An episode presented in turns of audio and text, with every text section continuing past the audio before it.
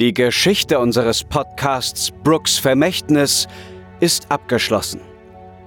Beginnt bei Staffel 1, Episode 1, um das gesamte, wahnwitzige und spannende Abenteuer rund um den Journalisten Charles, die abenteuerlustige Amber, den treuen Boxer Ray, die fingerfertige Diebin Adelia und den technikverliebten Brückenbauer Werner zu erleben, die sich im Kampf gegen eine mächtige Bruderschaft auf die Suche nach sagenhaften Schätzen auf der ganzen Welt begeben. Am 23.04. machen wir einen großen Abschieds-Livestream, in dem wir uns an die vergangenen vier Jahre zurückerinnern, eure Fragen beantworten und in die Zukunft unseres Formats blicken. Wenn ihr dabei sein wollt, abonniert am besten schon einmal unseren YouTube-Kanal. Bis dahin versorgen wir euch fleißig mit Epilogen und Rückblick-Episoden, in denen wir die Ergebnisse von Staffel 2 noch einmal aufrollen. Alle Informationen findet ihr auf www.brooks-vermächtnis.de. Brooks Vermächtnis. Die Epiloge. Epilog Nummer 1. Berichte aus dem Eis. Es ist ein verregneter Nachmittag im grauen London.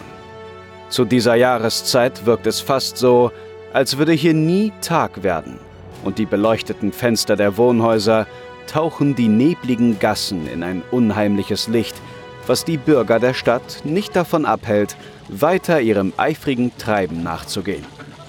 Ein Postbote hält vor einem kleinen, unscheinbaren Haus und ein gut gelaunter, dicklicher Mann öffnet die Tür.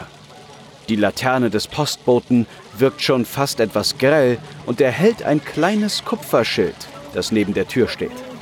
Darauf steht Privatdetektei Bumblebee. Adelia, Adelia, ich habe hier, ich habe einen Brief für dich. Äh, klopf, klopf, klopf. Ja, komm rein. Was gibt's? Der, der? Postbote hat hier gerade was, was für dich abgegeben. So ein, ein, ziemlich, ein ziemlich dickes Päckchen. Da scheint noch was anderes drin zu sein. Das kommt vom, vom Nordpol. Wen kennst du denn, der am Nordpol wohnt? Hä? Nordpol? Ich kenne niemanden, der am Nordpol wohnt. Hast Hier, du dran ein, ein gehört, McArm hat Papa? da drauf geschrieben. Gehört? Nee. Okay. Ja, ich dachte, vielleicht ist das eine, ist da eine Bombe drin. Wenn man schüttelt, man weiß das ja so ein nicht. bisschen. Als wäre da Gla was, irgendwas Gott. mit Glas drin oder so. Nee, wenn das von Werner ist, dann lieber nicht schütteln, Daddy. Also, wir machen das Okay, jetzt einfach ganz okay. behutsam auf, ja? Ähm, Ja. Aber ich freue mich ja, dass ich was höre von denen. So, und dann ähm, mache ich so ganz behutsam das Päckchen auf und sag so, Post von der Antigua, Post von der Antigua. Und freue mich so und schla- klatsch so in die Hände. Und dann ähm, mache ich das auf und äh, finde dort drin zwei stümperhaft eingepackte Geschenke. ähm, Wer mit hat das so, denn mit so eingepackt? hässlichem. Mit so, ja, ich glaube Werner mit und sein Arm, sag ich mal. Ähm, mit so, mit so Tu- Segeltuch umwickelt und halt einen Brief. Ein Brief drin? Ich lese mal vor. Kannst du aussuchen. Hallo, liebe Adelia. Hier ist alles super. Wir kommen gerade von einer. U-Boot-Spritztour mit dem Olaf. Und da haben, ich, haben wir auf jeden Fall den Greifarm schön weiterentwickelt. Du wärst erstaunt, wie präzise man damit nun fischen kann. Ja, also Olaf und ich sind allgemein jetzt Tauchbuddies geworden. Seit wir in Atlantis waren, haben wir eine gewisse Begeisterung für die Unterwasserwelt entwickelt. Und da machen wir jetzt oft mal so Spritztouren. Und ja, neulich haben wir sogar Orcas gesehen. Das war ganz außergewöhnlich. Und ich glaube, das liegt daran, dass wir jetzt äh, weiter im Norden sind. Also wir sind hier überall so von Eis umgeben. Ganz schön kalt ist das hier. Aber ja, zum Glück hat Ember ja auch mich und ich habe die Antigua schön winterfest gemacht. Wir haben einen Wal erlegt und dann habe ich überall den Waltran zwischengeschmiert und naja, meine Maschinen sind manchmal eingefroren.